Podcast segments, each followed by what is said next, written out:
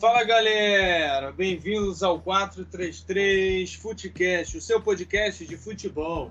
Eu sou o Pedro Duarte e estou sempre falando dos assuntos do mundo do futebol com ele. Pablo Faria, fala aí galera. É isso aí, pessoal. É mais um episódio aqui do nosso podcast. Dessa vez em clima de Copa do Mundo aí, a Copa do Catar de 2022 vai se iniciar lá no final do ano, em novembro. E galera, nesse episódio, esse episódio especial da Copa do Mundo, nós vamos falar do sorteio que aconteceu, definindo os grupos para a Copa do Mundo, inclusive o grupo do Brasil. Nós vamos falar bastante também do Brasil nesse episódio. E ah, vamos analisar os sorteios. Os grupos foram formados né, da primeira fase da Copa do Catar. Vamos analisar grupo por grupo, quem são os favoritos a passar de fase e também se o Brasil se deu bem no sorteio, que na minha opinião Sim, mas na minha opinião, o Pablo não, que o Brasil foi o grupo mais difícil e tal. Mas nós vamos discutir isso bastante aqui. Mas antes de mais nada, Pablo, antes de nós começarmos aqui, eu rolar a bola para você com a primeira pergunta para a gente poder debater, eu vou dar uma passada nos grupos aqui para a galera ficar ciente aqui de quais foram os grupos definidos bonitinho. Então, grupo A, Catar, claro que é um anfitrião da competição, Equador, Holanda e Senegal. Então, moleza aí para Holanda. Só uma passada rápida aqui e depois nós vamos entrar mais a fundo. Moleza aí para Holanda nesse grupo. Grupo B, Estados Unidos, Inglaterra, Irã e o vencedor de País de Gales, Escócia ou Ucrânia, na, que vai ter né, a, a, os playoffs ainda para times a serem definidos. Os grupos ainda não estão completamente definidos, mas um ou outro time só que é, é aguardado para formar os grupos. Grupo C, Arábia Saudita, Argentina, México e Polônia. Argentina com um grupo aí bem duro pela frente. Grupo D, Dinamarca, Emirados Árabes Unidos, ou Austrália ou Peru. De novo, aí o Peru se, classificar, que eu acredito que é o mais provável, que o Peru é, muito, é, é um time mais forte aí. Pode reeditar o grupo aí da Copa de 2018 lá, com Dinamarca, Peru e França. Só a Tunísia aí que é intruso nesse grupo. Grupo E, Alemanha, Costa Rica ou Nova Zelândia, Espanha, e Japão. Ou seja, seria o grupo da morte? Não sei, a gente vai discutir aqui, mas com certeza não queria ser nem a Costa Rica nem a Nova Zelândia nesse grupo. Vai, provavelmente será o saco de pancada. Grupo F, Bélgica, Canadá, junto com a Croácia e o Marrocos. Acredito que a Bélgica e a Croácia são os grandes favoritos desse grupo. Grupo G, Brasil, aí o nosso Brasilzão da massa, Brasil, Camarões, Sérvia e Suíça. Brasil aí reeditando grande parte dos dois adversários aí do grupo de 2018 lá com Sérvia e Suíça. E digamos que o intruso aí, a novidade, são o time africano Camarões, que se classificou lá na Bacia das Almas, na Copa Africana de Nações e tal, mas conseguiu a vaga para a Copa do Mundo. E o grupo H, finalizando aqui, Coreia do Sul, Gana, Portugal e Uruguai. Então é, seria o um confronto direto aí do Brasil numa possível próxima fase, umas oitavas de final em que o Brasil teria pela frente, ou um Uruguai ou Portugal, analisando assim o grupo. Então vamos lá, Pablo. Grupo, os grupos ditos aqui, vamos lá. Quem você acha que se deu bem nesse sorteio? Se esse sorteio foi bastante equilibrado com algumas seleções, foi muito fácil para alguma seleção, ou tá, os grupos estão bem equilibrados assim, é, serão grupos muito competitivos. Qual é o seu panorama, assim, é, primeiramente, desse sorteio aí que foi realizado da Copa do Mundo? Cara, a Inglaterra se deu muito bem. Inglaterra é verdade. A, a Holanda também. A Holanda sim. Holanda e Equador, acredito. É, o problema é Senegal, cara. Senegal é considerado uma seleção forte. É, mas Desse grupo daqui, eu acho que quem se classifica vai ser Holanda e Senegal, tá ligado? O Equador eu não. É, eu não sei. O Equador fez uma boa eliminatória, cara, sul-americana. Eu não esperava. Ah, mas alguém, a, além da Argentina, Brasil e Uruguai, alguém tinha que ir, né? É. é, tem isso, né? Pô. Então aí foi o Equador, mas. É mais. Foi mais pelo. Foi mais pelo pela eliminatória nivelada por baixo qualquer outra coisa, né? É. Porque o Chile tá mal, o mas Colômbia, quem... Colômbia mal. Colômbia tá mal. É... O próprio lá do, do Guerreiro também, esqueci o nome. O Peru. Peru, Peru vai disputar tá... a eliminatória agora. Então é. Mas por isso mesmo, mas acho que quem se deu bem mesmo foi Holanda e Inglaterra, né? Tem tudo aí para chegar é, muito bem aí na, nas oitavas fazer aí uma barriga, né? Conseguir montar um time consistente aí nesses jogos, porque os grupos não apresentam nenhuma ameaça, né? A França também, se você for parar para pensar, né? Porque assim, tem a Dinamarca no grupo, beleza. Só que o Emirados Árabes, Austrália ou Peru não vai ser problema, eu acho, né? E a Tunísia, pelo amor de Deus. Alemanha, Espanha e Japão, por exemplo. É, resta saber, Pablo, desculpa te interromper, resta saber que, beleza, o grupo e tal, concordo com você, que a França tem a obrigação de se classificar em primeiro. Mas resta saber que França que está chegando também. Se for aquela França da Eurocopa, que não jogou nada, Aí eu acredito que a Dinamarca possa até brigar pela primeira, pelo primeiro não, lugar do grupo. Que não, a Dinamarca, não. cara, a Dinamarca fez uma excelente Eurocopa, cara. É, tá, mas a Itália também. É, aí, tá... é, aí não tá na Copa, é verdade. Teu argumento é muito válido. então, tipo. No geral, no geral, eu acho que os grupos estão bem equilibrados para a gente saber mais ou menos assim quais são os dois primeiros que se classificariam para as oitavas de final. O que isso quer dizer? Nada. Mas, assim, é, pelo, pelas, pelas seleções que, que estão participando da Copa do Mundo e pelos grupos apresentados, dá para a gente saber mais ou menos, assim, né? É, se a gente fosse ver assim, falar de bate-pronto, mais ou menos quem seriam as seleções aí que, se, que estariam classificadas. É, eu diria que o grupo mais equilibrado no sentido de forças, assim, é, é o da Argentina e o do Brasil, cara. É, concordo. Na minha, na minha opinião. Não, não estou dizendo que o grupo do Brasil é forte. Estou dizendo que se você for comparar com os outros grupos, é um grupo muito mais equilibrado. No geral, todos os grupos estão equilibrados no sentido de que a gente já sabe mais ou menos quais são as duas forças aí que vão se classificar.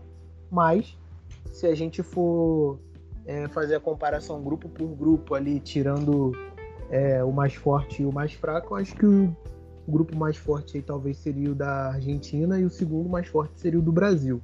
Ah, Pela... Você não considera nem o mais forte o da, da Alemanha com a Espanha, não, né?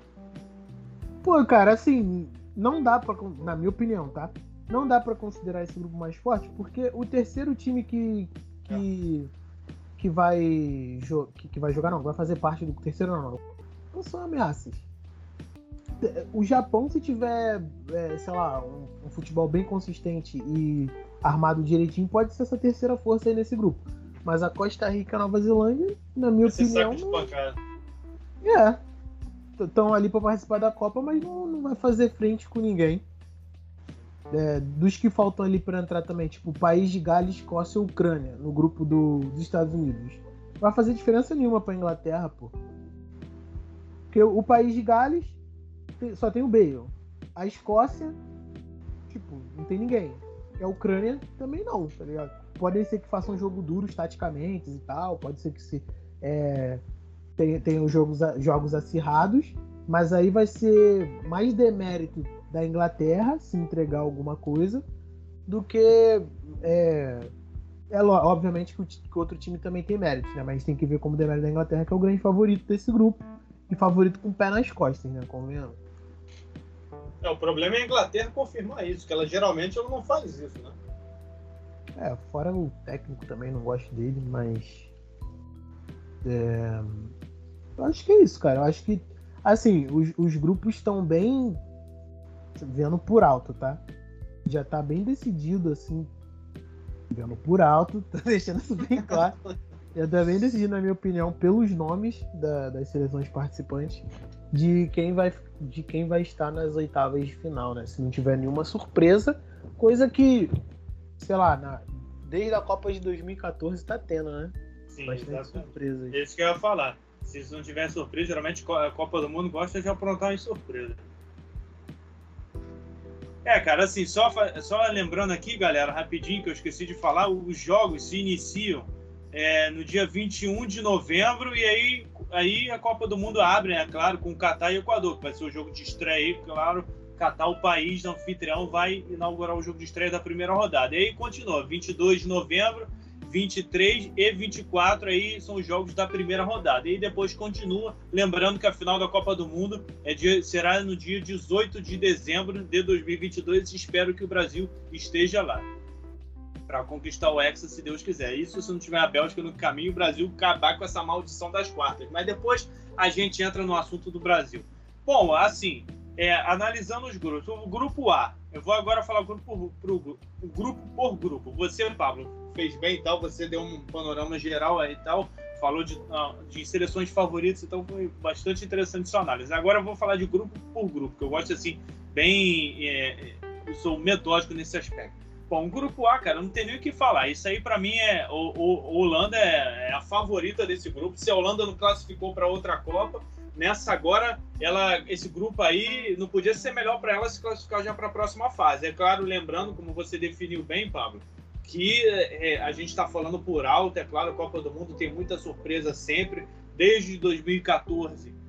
É, havendo muita surpresa, havendo muitas surpresas na Copa do Mundo mas eu acredito que a Holanda vai passar sem sustos aí. A Holanda com certeza será o primeiro lugar desse grupo e o segundo grupo, o segundo lugar aí vai ficar entre Equador e Senegal, porque o Catar, convenhamos, né, não é uma seleção competitiva e muito menos forte. Aí, eu acredito mais para o Senegal, mas o Equador, vendo pela, pela as eliminatórias sul-americanas que o Equador fez, eu acredito que pode sim brigar aí pela nossa segunda vaga e fazer frente assim ao Senegal. Por que não? Apesar do Senegal ter o Mané e tal, e ter um bom time assim, um bom time africano. Para mim, o melhor time africano aí, disparado, do que Camarões e Gana. Eu acho que o Senegal, é, se tem um time para passar e para ir longe, digamos assim, na Copa do Mundo, esse time é o Senegal. Né? Tô que ganhou do Egito lá na Copa Africana de Nações conseguiu a vaga para a Copa. Agora o grupo B. Isso aí também é Inglaterra favorita, mas a gente sabe que a Inglaterra não costuma confirmar o seu favoritismo, principalmente em Copa do Mundo. A Inglaterra gosta de, de aprontar assim, né? A que na última Copa do Mundo perdeu para a Croácia, podendo ter chegado na final. Então, para mim, passaria uma Inglaterra e os Estados Unidos. Mas o Irã, a gente sabe que o Irã gosta de aprontar, além do mais que o Irã gosta muito de jogar atrás. O Irã, o sistema de jogo do Irã é aquele é, sempre jogando por uma bola, no erro do adversário, todo mundo atrás, e principalmente com, com seleções grandes. O Irã se porta dessa forma. Eu acredito que é, serão jogos difíceis contra o Irã, principalmente para a Inglaterra e para os Estados Unidos, que, digamos assim, são os favoritos desse grupo. País de Gales, Escócia e Ucrânia é, são os, os, times aí que vão definir essas eliminatórias aí que, que restam, as eliminatórias tendo começo lá em junho para definir os, os times restantes, as seleções restantes que irão entrar nesses, nesses grupos da Copa. Mas eu acredito que essas três seleções aí são seleções fraquíssimas comparadas à Inglaterra e Estados Unidos. Então, por alto, assim, eu acho que Inglaterra e Estados Unidos assim saem muito na frente nesse grupo B. Um grupo aí, até agora, dois grupos bem desequilibrados, eu, eu, eu acredito. O grupo B, Inglaterra e Estados Unidos. Grupo A, Equador, Holanda e Senegal seria um mais equilibrado, um, mais, um grupo mais equilibrado assim, mas longe assim de ser difícil. E o grupo C, aí a gente já entra concordando com você, Pablo. A gente já entra no quesito da, de um grupo bastante equilibrado que a Argentina vai ter dificuldade. Assim que saiu o grupo da Argentina, eu falei: a Argentina vai, vai ter trabalho nessa Copa. Arábia Saudita, Argentina, México e Polônia. O México primeiro, porque o México fugiu do caminho do Brasil, que o México é muito chato, o Brasil sempre dá azar de pegar o México. E o México gosta de aprontar principalmente para os times sul-americanos, como o Brasil, e agora vai aprontar para cima da Argentina. E o México é um time muito chato, é uma seleção muito chata de enfrentar. Vídeo que o Brasil enfrentou lá nas oitavas de 2018, com dificuldades. Lá o Tite teve dificuldades para enfrentar o México lá na época do. Qual era o, o técnico do, do México naquela época? Foi até técnico do São Paulo, aquele das canetas coloridas. Eu esqueci. Ó, oh, Osório, Osório, lembrei. Era, é, Osório. Era até o Osório. Então o Brasil teve muita dificuldade. Então o México, eu acredito que é um adversário assim à altura da Argentina e vai impor é, muita dificuldade para a Argentina nesse grupo. E a Polônia, não preciso nem falar, apesar de ter o, o Lewandowski e tal, ele, a Polônia tem um time bom, mas eu acredito que o, o, não vai fazer muita frente para a Argentina, assim como o México fará, porque eu acredito até mesmo que o México é mais time do que a Polônia, apesar de ter um grande craque que pode decidir, que é o Lewandowski. É, a, a, a, princípio é esse time do Paulo Souza, né? Se eu fosse Paulo Souza, eu tinha continuado na Polônia para disputar a Copa do Mundo do que para esse caldeirão do que foi o Flamengo. Mas beleza, isso não cabe agora. Mas é, então acho que a Argentina vai ter bastante dificuldade nesse grupo ou não ou como a gente está fazendo uma previsão aqui, é claro, fazendo do, do, analisando os grupos aqui do sorteio, a Argentina pode passar com o pé nas costas, mas eu não acredito, porque ela vai ter confrontos duríssimos pela frente, pegando um europeu e pegando um time da América do Norte, que é o México. Então a Argentina vai ter muito trabalho pela frente. É um grupo duríssimo, assim, um grupo, esse grupo equilibrado. A Arábia Saudita, a Arábia Saudita pode dar uma dificuldade para a Argentina, criar uma, uma dificuldade, mas eu não acredito muito nisso, não. Grupo D agora. Esse grupo aí pode até, como eu falei, se o Peru se classificar de Emirados Árabes, Austrália e o próprio Peru, ele vai reeditar, esse grupo vai ser reeditado da Copa de 2018, com Dinamarca, Peru e França. E a intrusa aí seria a Tunísia. Então a Tunísia também, não vejo assim com grandes dificuldades a França enfrentando. É claro que a França é a grande favorita desse grupo e o Peru se classificando, também não vejo o Peru é, conseguindo se classificar nesse grupo, ficando aí no terceiro lugar, até mesmo disputando com a Tunísia, porque a Dinamarca, a Dinamarca tem um bom time, fez uma boa Eurocopa, mas isso não é sinônimo de muita coisa, pelo que a, a Itália não se classificou, então eu acho que passaria uma França e uma Dinamarca aí. Um grupo também que é bastante desequilibrado. Grupo E, que eu disse que é o grupo da morte, não, não reitero isso, porque analisando bem, eu acredito que a Alemanha e a Espanha se deram bem nesse grupo e vão passar com, digamos, com, com uma facilidade, porque Costa Rica e Nova Zelândia na minha visão, será um saco de pancadas dessas duas seleções europeias. E o Japão, tendo um bom time e tal, pode dar uma certa dificuldade para essas duas seleções europeias, mas o Japão sim está longe de apresentar um desafio para a Alemanha e Espanha. A gente sabe que os japoneses são, é, são metódicos e tal, tem uma metodologia de trabalho, podem apresentar um desafio para a Alemanha e para a Espanha, mas apesar da Alemanha ter feito uma peça eliminatória, se classificado assim, tanto que nem cabeça de chave foi, eu re, revendo assim, os conceitos, não, não, vejo esse grupo mais como grupo da morte, não. É um grupo bastante desequilibrado, sim, até mesmo por conta da Alemanha e da Espanha. Grupo F, antepenúltimo grupo aí da, da Copa. Bélgica, Canadá, Croácia e Marrocos. Acredito que passaria Bélgica e Croácia. Bélgica, Brasil engasgado aí com a Bélgica. E Canadá e Croácia, vice-campeão mundial, né? Mas Croácia bastante enfraquecida. Não vejo a Croácia fazendo a mesma campanha que fez em 2018 e Canadá e Marrocos, não sei se brigaria por uma segunda vaga, mas não acredito que fariam frente a Croácia e Bélgica. Grupo G, aí o grupo do Brasil. Depois nós vamos entrar mais a fundo aqui no Brasil. Brasil, Camarões, Sérvia e Suíça. Aí o Brasil reeditando esse grupo aí, basicamente com Sérvia e Suíça. De 2018, Camarões é o único intruso. É o pior dos africanos, na minha visão, foi como eu falei é, o pior dos Camarões teve muita dificuldade para se, se classificar para a Copa do Mundo, lá, disputa a Copa Africana de Nações, mas com muita dificuldade. O time dos Camarões não é bom, mas é, o Camarões é uma seleção africana e o Brasil vai ter um jogo diferente, assim, podemos dizer, pela frente de Sérvia e Suíça, que são duas seleções europeias, e eu ouso dizer que a Sérvia vai fazer frente ao Brasil quem sabe pode até é, passar, em, passar em primeiro, eu acho muito difícil isso porque o Brasil é bem melhor todas essas seleções aí. Mas a Sérvia, eu acho que sem grandes dificuldades passa em segundo, porque a Sérvia tem um bom time, tem o Vlahovic lá, da Juventus, um excelente centroavante, e outros grandes jogadores assim que a Sérvia possui, além de ter um bom time um time competitivo. E o grupo H da Coreia do Sul, Gana, Portugal e Uruguai, que seria assim o confronto do Brasil nas oitavas, eu acredito que é um outro grupo bem desequilibrado. Não tiro Gana dessa jogada, não, mas é um grupo bem desequilibrado por conta de Portugal e Uruguai. Apesar do Uruguai não ter feito uma boa eliminatória aí, e Portugal tá cambaleando assim também, mas a gente sabe que possui grandes jogadores como Cristiano Ronaldo, Portugal, tem o Bruno Fernandes. O lado do Uruguai tem o Cavani, Soares e tal, tem o Rascaeta jogando muita bola.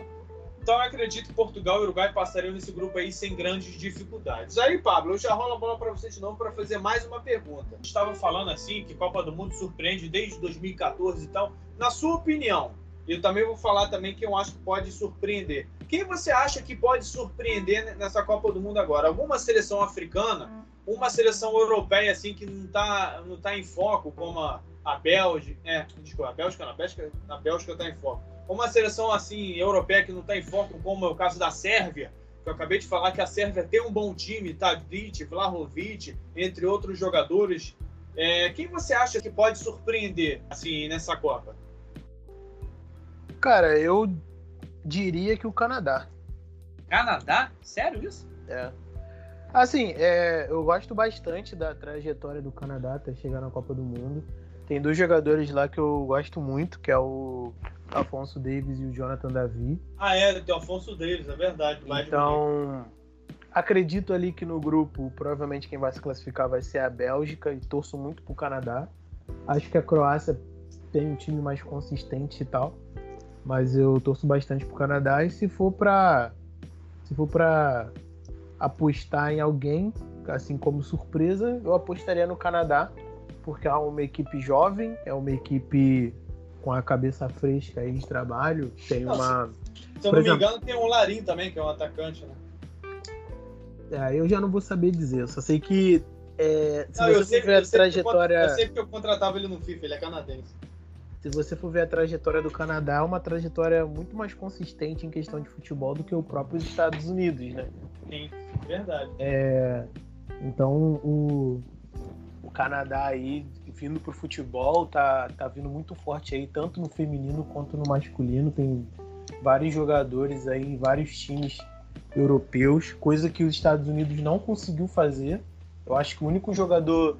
Eu tô, eu tô falando Estados Unidos porque é, são times assim da América do Norte, né?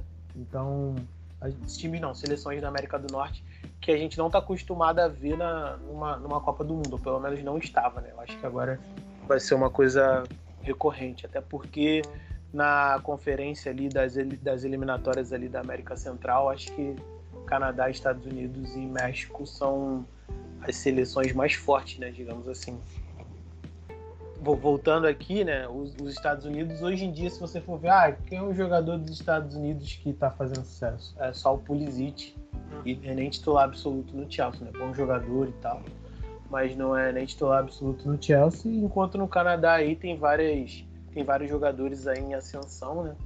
É, Jonathan Davi, Afonso Davis, tem outros também, tem um goleiro também que agora não me recordo o nome, mas é, são jogadores aí jovens, é uma seleção jovem. É, ele já vem com, com esse projeto, né? Se a gente for ver desde as Olimpíadas, a gente pode ver aí que o, o Canadá estava bem presente nas Olimpíadas do Japão, né? Que era para ter sido acontecido em 2020. Mas é isso. Se fosse para alguma surpresa, eu acho que seria. Eu apostaria no Canadá. É uma seleção assim que eu, que eu gosto, gosto dos jogadores que estão lá. Então apostaria neles. Já que é para ser surpresa, então seria essa surpresa. O Japão já, em algumas em algumas Copas atrás já, já foi dito como surpresa. Teve várias outras seleções aí dito como surpresa. O México já foi dito como surpresa. Ah, mas quem aí foi dito como surpresa já? Várias outras A seleções. a própria A Colômbia, a Colômbia na Copa do Brasil foi dito como surpresa que o Rames Rodrigues estava jogando muito. Bélgica, a própria Bélgica também.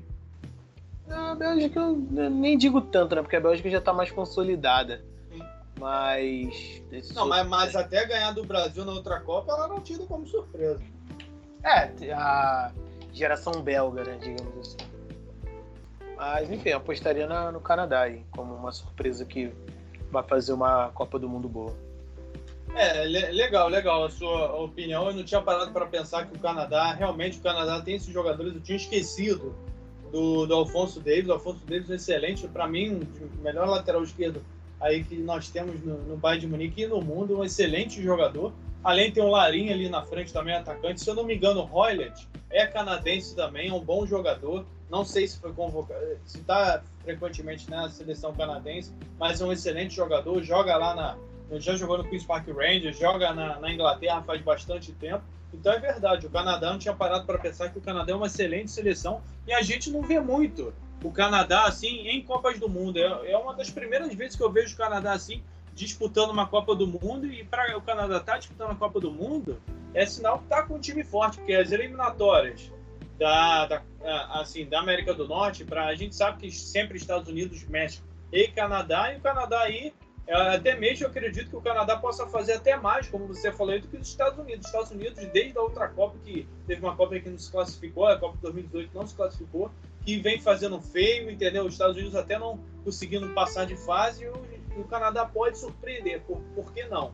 Eu, eu achei legal a sua opinião sobre isso, Pablo. Para mim, cara, eu sempre gosto de falar que numa Copa do Mundo uma seleção africana vai surpreender. Porque eu sempre gosto do futebol da, assim, das seleções africanas, principalmente das, das seleções assim, tirando Egito e tal, essas seleções assim como a, a Tunísia também e tal, mas principalmente essas seleções como Senegal, Gana, Camarões, assim. Mas dessas seleções africanas assim como Senegal, Camarões, aí tem o Egito não tá, mas tem a Tunísia e tal tem a é, Gana. Então, para mim, a mais forte é o Senegal. E o Senegal, o Senegal jogou muita bola na final lá da, da, da, Copa Africana de Nações, tirando o Egito, que era um dos grandes favoritos para ganhar a competição e ir para a Copa do Mundo. O Senegal eu vejo com muito bons olhos, assim, principalmente a classificação nesse grupo A, que eu acho que o Senegal vai dar trabalho para a Holanda. Tem um bom time lá, com o Mané capitaneando esse, essa seleção. O Mané jogando muito no Liverpool também e jogando também, é, sendo peça fundamental, fundamental da sua seleção. Não fez uma boa Copa, até fez uma boa Copa em 2018, mas não conseguiu se classificar. Mas a gente sabe que quando a Copa do Mundo começa, a história é outra. Mas nesse grupo, eu acredito que o Senegal possa sim se classificar, até mesmo tirando o Equador Pode tirando a Holanda, eu acho difícil, mas tirando o Equador, classificando a Holanda e Senegal e aprontar mais lá para frente. Que aí o Senegal pegaria o confronto entre. Eh, pegaria o cruzamento de Estados Unidos e Inglaterra, analisando por esse prisma aqui. E dependendo, é claro, a gente analisando aqui a Inglaterra como favorita e tal, Senegal e Estados Unidos fazendo assim uma, uma análise de uma próxima fase, umas oitavas de final, Senegal para mim passaria. Não digo, não digo com facilidade, mas passaria pelo futebol que vem jogando. Uma das seleções assim africanas que se classificaram, uma das primeiras seleções que, que se classificaram. E também uma seleção que ganhou a Copa Africana de Nações. Então, uma seleção para mim que se tem uma seleção que pode surpreender, é uma seleção africana que é um futebol que eu gosto de sempre ver na Copa do Mundo, e ia ser legal, que das seleções africanas que se classificaram para a Copa do Mundo é a mais forte. Agora, Pablo, o que, vamos ao que realmente interessa. Ah, rapidinho, antes nós entrarmos no Brasil, que o Brasil a gente vai levar um tempinho, para que tem bastante coisa para falar do Brasil. Você estava falando desse grupo da Argentina aqui. Aliás, desculpa, da Argentina a gente até já falou bastante, eu falei bastante. Agora, um grupo que eu acho importante a gente salientar aqui, cara, a gente falar um pouquinho que a gente não falou muito. Esse grupo H aqui, de Coreia do Sul, Gana, Portugal e Uruguai. Você não acha que esse é o, aquele grupo que está mais equilibrado, que pode dar uma zebra aí? Porque Portugal e Uruguai eu não vejo assim com um amplo favoritismo nesse grupo, não. Pô, cara, esse grupo aqui só dá zebra se Portugal jogar bosta nenhuma. Ah, não sei. Pode Porque, ser. assim, é, o, ide... o ideal não, né? O, o normal, digamos, seria se classificar Portugal e Uruguai, que são as duas seleções mais fortes. A Coreia do Sul tá vindo de um trabalho aí, né, pra, pra é. ter uma seleção forte e tal. Gana, eu confesso que eu não acompanhei, é, não sei como é que tá o time, mas creio eu aí que os dois últimos colocados ou ficaria Coreia do Sul ou Gana. Mas Coreia do Sul ali tem um som, né? Tem um jogador interessante. Eu, eu e, na, e, na, última Copa eliminou a Alemanha. É, mas a Alemanha também na última Copa, pelo amor de Deus, né? Não vale nem Ah, nada, mas o, o, que eu quero dizer é que, assim, é, é isso, cara. Não Seria uma surpresa para mim se essas duas seleções aí dessem mole. O Uruguai a gente sabe que vem muito mal aí das eliminatórias, né? Mas pegou um grupo aí que é bem favorável, porque Portugal ali, se eles empatarem ou se o Uruguai perder para Portugal é considerado um resultado normal, dos outros se ele tiver as outras duas vitórias aí ele tá classificado. Então, tá, assim, não sei, eu diria que não, cara. Eu diria que batendo assim de bate-pronto é Uruguai e, e, Portugal mesmo que passaria. É, e, e até depois também daria um, um, confronto assim com o Brasil, dependendo de quem sairia de segundo lugar desse grupo, né? Eu diria que vai se classificar Uruguai e, e Portugal, cara. Ou melhor dizendo, Portugal e Uruguai, né? Portugal em primeiro, Uruguai em segundo. Pode ser que, sei lá, tenha jogos um pouco mais difíceis, né? Mas eu não vejo isso acontecendo, não. Eu acho que a seleção do a seleção da Coreia do Sul é, é bem crua ainda, né? É, é. tem o som só. Não vejo nenhum outro jogador ali para pelo menos ajudar o som a fazer alguma coisa. Tem vários jogadores aí é, mais de 25 anos já, 28 para 30. Então... É, eu acho que nem Gana conseguiria fazer isso, porque Gana também não tem um time forte. Como eu falei, o melhor africano é Senegal. Ah, com certeza. Então, é, eu diria que não. Eu diria que Portugal e Uruguai se classificam. É, são os favoritos. Até que eu, puxei mais esse grupo que a gente não falou muito e também eu acho que, olhando assim, é um grupo que pode ter surpresas por conta do que a Coreia do Sul aprontou na última Copa e Gana, que geralmente é um time que dá trabalho na seleção africana que Portugal e Uruguai não estão acostumados a enfrentar. E a Copa do Mundo a gente sabe que isso caracteriza por isso, por essas seleções africanas com um futebol também um pouco diferente. Agora vamos falar do Brasil, Pablo. Agora é entrar no Brasil de cabeça, o que realmente interessa, a gente analisar o Brasil aqui por completo. Primeiro de tudo, será que essa maldição das quartas de final, que o Brasil não consegue passar de jeito nenhum, vai acabar nessa Copa, cara? Eu espero que sim, né? É, Mas. É, é, tomara, né? Vamos esperar para ver o que vai acontecer. É, é, é, complicado, cara, porque o Brasil não consegue se classificar é, para uma semifinal tem, tem bastante tempo e, e, tem mais de 20 anos que não conquista a Copa do Mundo, então isso é bastante preocupante. Agora, nesse grupo do Brasil, de Camarões, Sérvia e Suíça, o Brasil tem o melhor time. Isso é evidente para mim. É, não sei para você, mas isso é evidente para mim. E também eu acho que, assim como o grupo da Argentina, é um grupo equilibrado. Não é um grupo difícil, é diferente, como você definiu bem. É fácil para o Brasil? Eu acho que é fácil para o Brasil. Ah, como muitos outros aí falando que é impossível, difícil, pelo amor de Deus. Como diria um outro aí que falou que é, é, a, a, final da Copa Alemanha em França, que o Brasil vai, nem vai passar de fase. Enfim, é, o Brasil. Pô, assim, Alemanha, cara. Alemanha. Alemanha pra... tá jogando o quê? Então, para você ver como é que esse comentarista está sabendo legal das coisas. É, Brasil, eu acho que é um grupo fácil para o Brasil, mas, por outro lado, é um grupo difícil em termos de competitividade, principalmente por enfrentar duas seleções europeias como a Sérvia e a Suíça.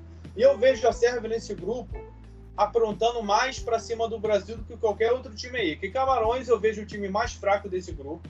A Suíça, a gente sabe como é que a Suíça joga, a Suíça gosta de chatear. É, teve aquele empate com o Brasil na outra Copa lá de 2018 e Camarões é o grupo mais fraco. É o time mais fraco, a seleção mais fraca. E a Sérvia que tem o melhor time disparado, grandes jogadores assim do futebol europeu e que pode aprontar para cima do Brasil. Então, Pablo, você acha que o Brasil tem o melhor time? E, e qual o, o outro time assim que pode aprontar para cima do Brasil? O Brasil será que deve ficar preocupado ou, ou é exagerar demais nisso? Cara, acho que preocupado não, porque eu acho que o Brasil se classifica, mas é, eu acho que vão ser jogos difíceis, até por, pelo próprio estilo do, do Tite, né? Então vai ser um estilo bastante conservador, vitórias magras, digamos assim. E, e os adversários vão fazer a mesma coisa, né, cara? Eu acho que o, o Brasil pode ter um, um resultado aí um pouco mais largo contra Camarões, talvez, mas eu prevejo um jogo onde os jogadores de Camarões vão bater muito, vão parar muito o jogo, não vai deixar o Brasil jogar com a bola no, no, no pé, né? dar o toque, ficar dando passe e tal. Mas aí é, é, o Brasil vai ter que usar de, de suas características, de seus jogadores e de suas habilidades para tentar envolver o time de Camarões aí no cerco que o Tite possa tentar fazer, né, para ter a para ter uma, uma maior posse de bola, para ter o um maior domínio, para ter tudo. Mas eu, acho, eu vejo esse jogo aí, o Camarões batendo bastante. É, contra a Sérvia, cara, eu acho que vai ser um duelo muito tático, né? Digamos assim, porque talvez seja as duas equipes que serão classificadas aí para as oitavas, então vai ser um duelo bastante tático. Acho que a Sérvia não vai se expor muito, o Tite também não vai se expor muito, então vai depender aí, para mim, na minha opinião, da capacidade individual de alguns jogadores. É, e eu gostaria de ver isso associado ao, ao, ao conjunto, né? Ao, é, o jogador sendo individualista, mas porque o conjunto permitiu que ele fosse individualista, né? Jogadas que permitam é, os jogadores a serem individualistas, né? Sei lá, uma troca de passe que no ataque o Neymar pega a bola, dribla, então uma tabela no meio campo que o Paquetá vai entrar em filtração. Eu gostaria de ver isso, acredito que isso não vai acontecer pelo próprio estilo do Tite, né? Mas é, vai ser um jogo bastante tático, eu acho. Isso vai ser resolvido ali pelos últimos, pelos mínimos detalhes e tal. Até porque é Copa do Mundo, né? Ninguém quer se expor muito, ninguém quer sofrer um 7 a 1 digamos assim. Né? Mas. É, e contra a Suíça, eu acho que é, apesar da Suíça é, ter feito um jogo difícil contra o Brasil, vai ser mais ou menos naquele naipe, mas acho que o Brasil aí tem mais time, tem mais jogadores e vai, e vai vencer esse confronto. É, eu até acho que o Brasil tá vindo até melhor nessa Copa do que na outra. É, cara, assim. Com mais opções, pro, assim, que pro, pro futebol competitivo e resultadista, o Tite é perfeito. Tite, para mim, é um técnico perfeito para uma competição de mata-mata, tá ligado? É completamente perfeito. É um cara que toma pouco gol, tem uma defesa muito boa e, e os jogadores dele de ataque são extra classe, cara. Ele tem o Neymar, tem o Vinícius Júnior, tem o Paquetá, ele tem o Rafinha, ele tem o Anthony. Então, poderia, acho... poderia ter o Hulk aí, a polêmica aí, ó, convocar o Hulk pra Copa, jogando muito, mas beleza. É, poderia, né, cara, mas Assim, pra posição que o Hulk ia jogar, eu não, não vejo nenhum absurdo ele não ir, não. Porque tem o Rafinha, tem o Anthony, é, tem o próprio Vinícius Júnior também que joga do outro lado. Então, não diria assim que é nenhum, nenhum absurdo. Ele poderia estar tá lá, mas não vejo como nenhum absurdo. Eu veria um absurdo o Arthur ser convocado, o Gabriel Jesus ser convocado para Copa do Mundo. Isso para mim é um é. absurdo. É. Mas não vejo nenhum, nenhum absurdo, não. Talvez ele chame até o Hulk como atacante, né? Vai saber. É, né, mas, mas é aquilo também. O Hulk tem que jogar como ele tá jogando no Atlético Mineiro. Chega lá, colocar o Hulk de ponta é, não adianta nada, isso... cara. Não adianta mas nada. isso o, o Tite adora fazer, pô. Ele já, ah, mata, ele já então matou não Gabriel... convocar o cara, cara. Já matou o Gabriel Jesus várias vezes, já é, matou é, o Gabigol várias vezes. Então, ele adora fazer isso. É, e parece que o Gabigol também foi esquecido pelo Tite matou o Paquetá também várias vezes. Então vamos ver aí, cara. Vamos ver é. para quem vai ficar essa, essa vaga aí de, de atacante, né? Eu, eu acho que, desculpa, eu acho que ele teria que convocar o Hulk, porque o Hulk já começou de novo a temporada jogando muita bola, cara. A gente viu aí na Libertadores e tal. É, beleza que campeonato é, mineiro não conta, mas campeonato brasileiro também jogando bem. Eu acho que, não, digo, não, não dizem sempre futebol no momento, eu acho que ele tinha que chamar o Hulk para ter esse cara assim, é, diferente, digamos assim, no, no ataque lá no, no Brasil. É, pode ser, cara, mas eu, eu acho que ele não vai ser convocado, mas. É. Enfim, não vejo nenhum. Pra, pra posição ali pelo lado direito, não vejo nenhum absurdo, não. É assim, olha só, só para é, poder é, afirmar assim que eu estava falando que a Sérvia se classificaria também segundo e é uma das seleções mais fortes desse grupo. Eu tenho aqui alguns, só alguns dos jogadores que eu acho bastante importantes aqui desse plantel da Sérvia. O Luka Jovic, que é do Real Madrid, que é o centroavante. O Vlahovic aí, que foi uma da. Eu até trouxe lá no, no nosso canal, no 433 Footcast, no 433 Footcast no YouTube, que foi uma das transferências mais caras da janela de transferências, se transferindo da Fiorentina para a Juventus, o Vlahovic. Tem o Mitrovic, é velho, mas é centroavante, é chato. Tem o Randozic, Nemanja Randozic do Benfica, o Tadic, tem o Kostic, que é meia esquerda também do Eintracht Frankfurt. Ou seja, a Sérvia tem bons jogadores, tem um bom, é, tem um bom ataque, bons jogadores assim que podem dar trabalho. E para mim, eu vejo depois do Brasil, é, uma, é a seleção mais forte desse grupo disparado. Então, eu acredito, como o Pablo também falou bem assim, é o, se, é, Brasil e Sérvia vai ser, eu acho o melhor confronto desse grupo.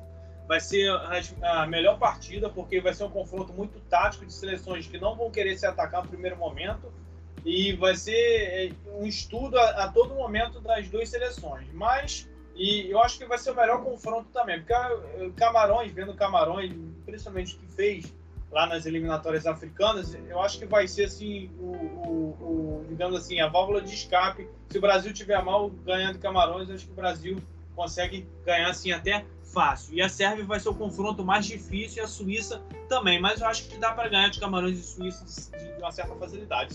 A Sérvia Eu acho que não. Agora, Pablo, já que a gente está nesse assunto do Brasil e tal, que e, dos jogadores, eu falei do Hulk e tal, você acha que se o, o Brasil o, o, Brasil tem tudo para ir bem sem depender do Neymar ou o Brasil só vai conseguir ir bem nessa Copa de novo se for é, para depender do Neymar? Dependendo do Neymar, no caso, né?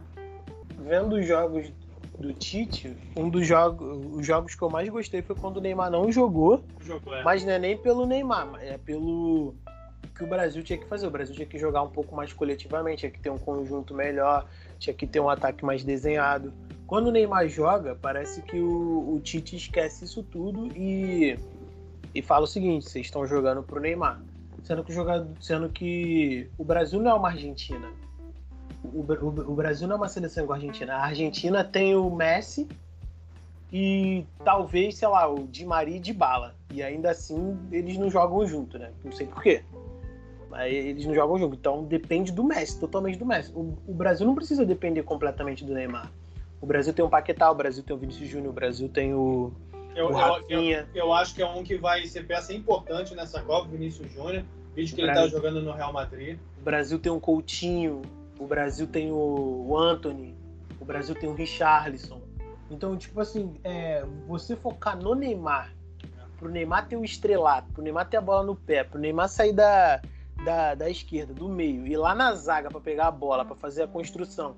É ruim você... até pro próprio Brasil, cara. Pode prejudicar o, o time. É, cara, tipo, é, é uma coisa que eu não entendo. Eu não entendo porque o Neymar faz isso. Eu simplesmente não entendo, cara. Ele vai lá na zaga para pegar a bola. No PSG, apesar dele voltar, tá voltando um pouco mais, ele não faz isso no PSG, cara. Pra que ele vai fazer isso no Brasil, cara? Lá na zaga pegar a bola. Tu tem o Casimiro, você tem o. Você tem o. o o Fabinho, você tem o, sei lá, o, o Gerson, você tem o Bruno Guimarães, você tem qualquer outro jogador ali que vai jogar ali atrás e vai fazer essa função.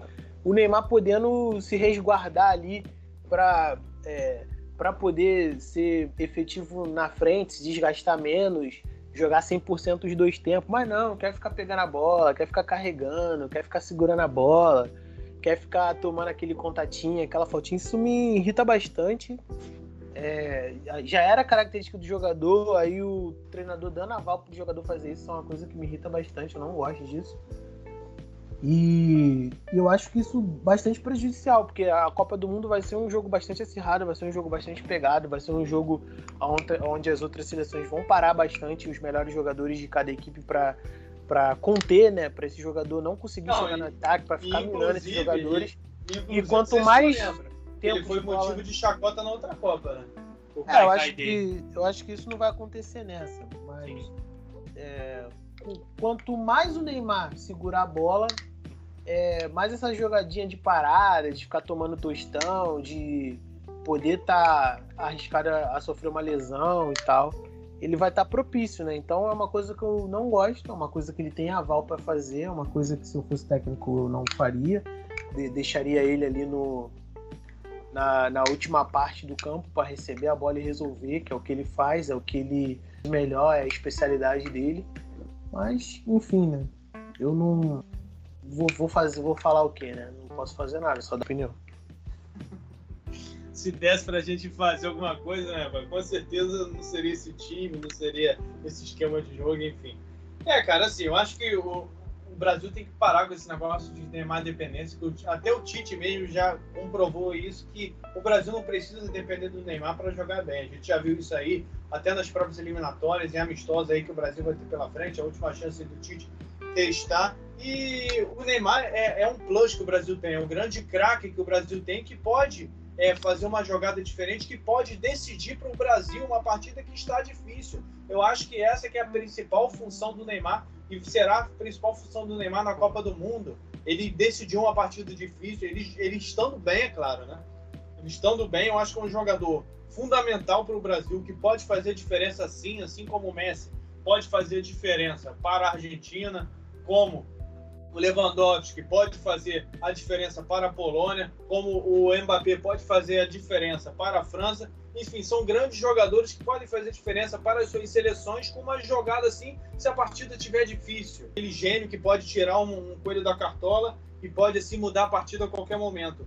Então, é, eu acho que o Brasil tem que parar com isso, que isso prejudica até o próprio esquema de jogo, até o trabalho do Tite, nesse aspecto, ficar se pegando o Neymar e tal, toca a bola com o Neymar, Neymar vindo buscar a bola e tal, prejudica é, todo um sistema que foi feito para o Brasil jogar determinadas partidas e prejudica os outros jogadores também, colocando foco só no Neymar, porque Vinícius Júnior está jogando muito bem, a gente sabe a temporada que o Vinícius Júnior está jogando é, principalmente agora nessa Champions, editando para mim uma das melhores duplas de ataque aí dessa temporada com o Benzema. O Paquetá jogando bem, deu uma caidinha, deu uma caidinha, mas o Paquetá ainda continua jogando bem. Então a gente o Anthony jogando bem, acabou de virar um jogo recente lá no campeonato holandês para o Ajax. Então o Brasil tem grandes jogadores, o Rafinha também é um exemplo disso. O Hulk, se for convocado, é uma excelente adição a esse elenco, esse plantel do Brasil para a Copa do Mundo. Pode fazer diferença também. Então, é, eu acredito que o Brasil tem que parar com isso, tirar esse foco todo do Neymar. É até ruim para ele. O Neymar jogando leve, tranquilo, ele pode fazer muita diferença e muito. É, eu acredito que é, se o Tite conseguir enxergar isso, é, dando também o foco para outros jogadores, dividindo essa responsabilidade do Neymar com os outros jogadores, eu acho que o Neymar tem muito para contribuir para o Brasil. Quem sabe é, capitanear o Brasil aí para é, essa conquista da Copa do Mundo. Então é, eu, eu vejo com muito bons olhos esse, é, é, essa não dependência do Brasil no Neymar. Eu acho que pode o Neymar sim fazer diferenças é, jogando leve desse jeito, dividindo a responsabilidade com os outros jogadores. Cara, isso eu gostaria de ver. Exatamente. Cabe ao Tite, né, cara? Não depende da gente, infelizmente. Bom, galera, é isso. É, encerramos esse episódio aqui, falamos bastante aqui, analisando grupo por grupo, quem ser, serão os favoritos, assim, mesmo que seja uma, uma análise assim, por alto, até porque a gente sabe que Copa do Mundo sempre vai ter suas surpresas e tal, é, como seleções africanas, o Pablo falou o seu Canadá, eu falei o Senegal. Então, como surpresa, assim, mas possíveis surpresas da Copa, os times favoritos e tal, analisando também o Brasil, o aspecto do Brasil. Será que o Brasil realmente vai acabar com essa maldição das quartas de final e finalmente conseguir esse seu tão sonhado Hexa, deixar de é, ganhar novamente uma Copa do Mundo após 20 anos sem ganhar uma Copa, que é muita coisa para uma seleção pentacampeã do mundo? Então é isso, galera.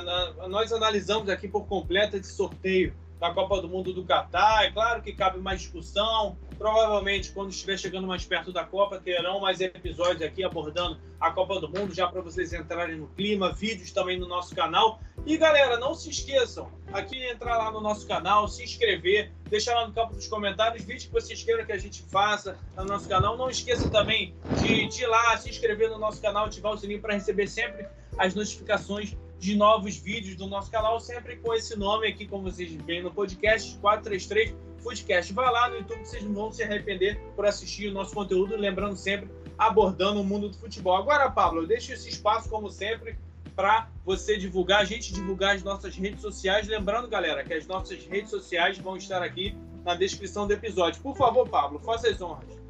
Arroba Pablo Faria com dois is em tudo. Então, galera, vocês podem me achar também nas minhas redes sociais, no Instagram, arroba Duarte, tudo minúsculo 92 e Pedro Duarte no Facebook. É isso aí, galera. Um abraço e até o próximo episódio. Valeu! Valeu, tchau, tchau.